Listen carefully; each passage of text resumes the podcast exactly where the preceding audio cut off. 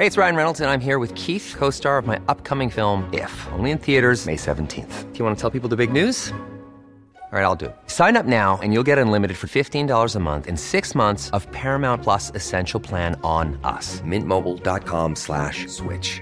Upfront payment of $45 equivalent to $15 per month. Unlimited over 40 gigabytes per month. Face lower speeds. Videos at 480p. Active Mint customers by 531.24 get six months of Paramount Plus Essential Plan. Auto renews after six months. Offer ends May 31st, 2024. Separate Paramount Plus registration required. Terms and conditions apply if rated PG. Francia y España, dos países vecinos que se han estado dando de leches durante cientos de años. Quizás esto no se estudia demasiado en los colegios, pero los de la baguette y el croissant han mordido el polvo en multitud de ocasiones contra las fuerzas españolas. Por ello, y para recordar a toda la comunidad hispanohablante tan gloriosos hechos, es hora de recordar el top 5 con las mayores victorias militares de España sobre Francia.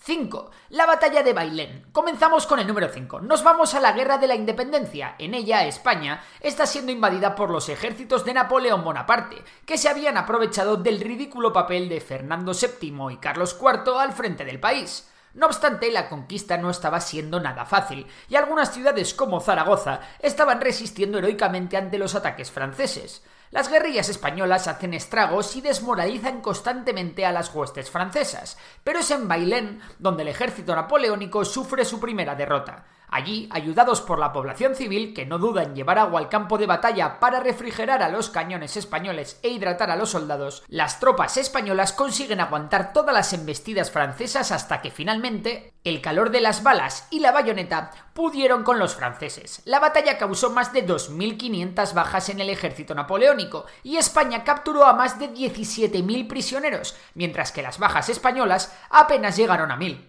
Como curiosidad, hay que resaltar que los prisioneros franceses durante la Guerra de la Independencia Española eran llevados a la isla de Cabrera, que fue utilizada como prisión natural. Al acabar la guerra, debido a la falta de provisiones, tan solo quedaban vivos la mitad de los prisioneros. 4. La batalla de San Quintín. En esta victoria fue cuando los tercios españoles alcanzaron su excelencia, el culmen de los tercios, la heroica unidad española. Ocurrió en 1557 y sería conocida como la Batalla de San Quintín. Después de que Francia invadiera el reino de Nápoles, Felipe II ordenó a las tropas imperiales que se encontraban en los Países Bajos españoles invadir Francia. El objetivo era la ciudad de San Quintín. Los franceses, al mando de Montmorency, subestimaron a los españoles y sus mandos tomaron decisiones incomprensibles, exponiéndose una barbaridad. Las fuerzas españolas, entre las que destacaba el tercio de Saboya, consiguieron atacar a los franceses por dos frentes. Durante la batalla, el confiado ejército francés de 30.000 hombres hizo el ridículo ante un ejército español de apenas 12.000. Las 25.000 bajas del bando francés contrastan con las 500 del bando español. Francia había sido una vez más derrotada y humillada, y casi un millar de nobles fueron hechos prisioneros. En honor a la victoria en San Quintín se construyó el Real Monasterio de San Lorenzo del Escorial, que fue dedicado a San Lorenzo porque era el santo del día de la victoria. A pesar de que tras la victoria las tropas imperiales podían haber tomado París sin dificultades, Felipe II decidió ser prudente y no marchar sobre la capital francesa. 3. La batalla de Gravelinas. La humillante derrota sufrida por el ejército francés a manos de los tercios españoles en la batalla de San Quintín había dañado moralmente a toda Francia y en especial a su rey Enrique II, quien estaba profundamente rabioso y con sed de venganza. Así que el monarca francés reclutó un año después un ejército que reemplazase al que quedó prácticamente destrozado en San Quintín. Tras la toma del puerto de Calais a los ingleses, el nuevo ejército francés formado por 12.000 infantes y 2.000 unidades de caballería, a cuyo mando estaba el duque de Termes, comienza sus operaciones invadiendo Flandes y saqueando sin miramientos las ciudades de Dunkerque y Newport. Este ejército se acercaba peligrosamente a Bruselas, por lo que el rey Felipe II, rey de España, pronto reunió otro ejército que parase los pies a los franceses. El conde de Egmont, también al mando de las tropas en San Quintín, fue el designado para comandar la nueva tropa compuesta por 15.000 infantes y 3.000 caballeros. Su objetivo era claro, salir al encuentro de los franceses y darles muerte o al menos hacerles retroceder a su país. Las fuerzas españolas se encontraron con las tropas francesas a orillas del río A y a las puertas de la ciudad de Gravelinas. Confiados y decididos, los franceses esperaban una fácil victoria, siendo la primera en cargar la caballería francesa. A la carga de la caballería francesa respondió la española, que no lucharía sola. Los arcabuceros españoles, los mejores del mundo entero, abrieron enseguida fuego contra la confiada caballería francesa, destrozándola con suma facilidad. Finalmente los franceses se tuvieron que batir en retirada, siendo todos ellos presa fácil para los jinetes ibéricos. Tan solo 1.500 de los 14.000 franceses lograron escapar, e incluso el propio duque de Termes fue capturado. Para España, el resultado de la batalla no pudo ser mejor. Ya no solo había destrozado a las tropas francesas, sufriendo tan solo 300 bajas, sino que además el botín de guerra era cuanto menos copioso. Además, la batalla llevó a la firma del Tratado de Paz de Cato-Cambresis en 1559, que supondría el fin de la guerra. Tan importante fue esta batalla que la paz con Francia conllevó el matrimonio del mismísimo Felipe II con la hija del monarca francés.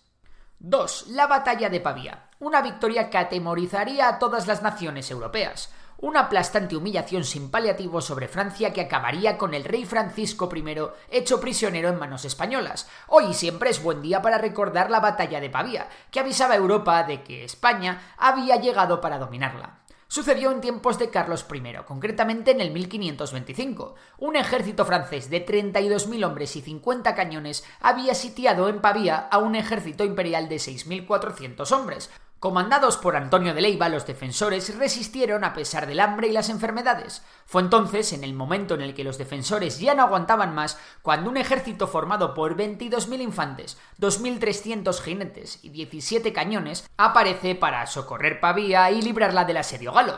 Fue entonces cuando el rey Francisco I ordena una carga de su caballería pesada, la mejor del mundo. Sin embargo, esta se da de bruces contra las picas y los arcabuceros españoles, que dieron buena cuenta de ellos. Fue entonces cuando los propios sitiados salen de las murallas para apoyar la embestida española y destrozar al ejército francés.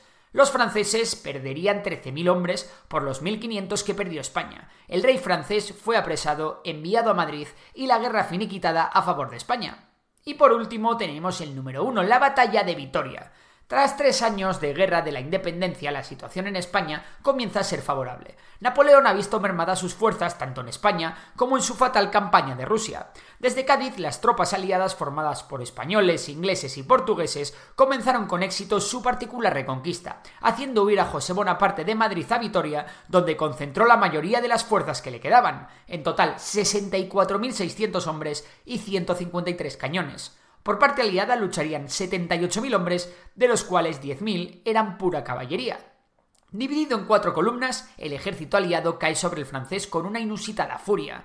Tras una encarnizada lucha, las defensas francesas se rompen y empieza a cundir el pánico entre la tropa gala, que inició, como es normal en estos casos, una retirada muy desorganizada hacia territorio francés. Aquellos soldados que pudieron escapar dejaron tras de sí un reguero de sangre y muerte, más de 15.000 bajas entre muertos y heridos y un montón de prisioneros. Habrían sido más si las fuerzas aliadas no se hubiesen desorganizado para coger bienes franceses como botín. José Bonaparte tuvo que poner pies en polvorosa en cuanto vio a un grupo de usares ingleses dirigirse hacia él, perdiendo todo el tesoro español que se llevaba a Francia, entre las que figuraban numerosas obras de arte. Muchas de ellas luego fueron regaladas por Fernando VII a Wellington tras la guerra y actualmente están expuestas en el museo de este. La consecuencia más notable de esta victoria no fue solo la recuperación de tanto arte y riqueza española, sino la entrada de Austria en la guerra contra Francia, ya que Austria pudo comprobar que la fuerza de Francia ya no era la de años atrás. Como curiosidad, decir que la victoria en la batalla de Vitoria fue tan importante que Ludwig van Beethoven compuso una pieza llamada Wellington Sieg en honor a esta. Si quieres escuchar más historias como esta, puedes hacerlo en Amazon Music, donde están todos mis podcasts disponibles. Por lo demás, nada, un saludo y hasta la próxima. Hi, I'm Daniel, founder of Pretty Litter. Did you know cats tend to hide symptoms of sickness and pain? I learned this the hard way after losing my cat, Gingy. So I created Pretty Litter, a health monitoring litter that helps detect early signs of illness by changing colors, saving you money and potentially your cat's life. Pretty Litter is veterinarian developed, and it's the easiest way to keep tabs on your fur baby's health right at home. Go to prettylitter.com and use code ACAST for 20% off your first order and a free cat toy. Terms and conditions apply. See site for details.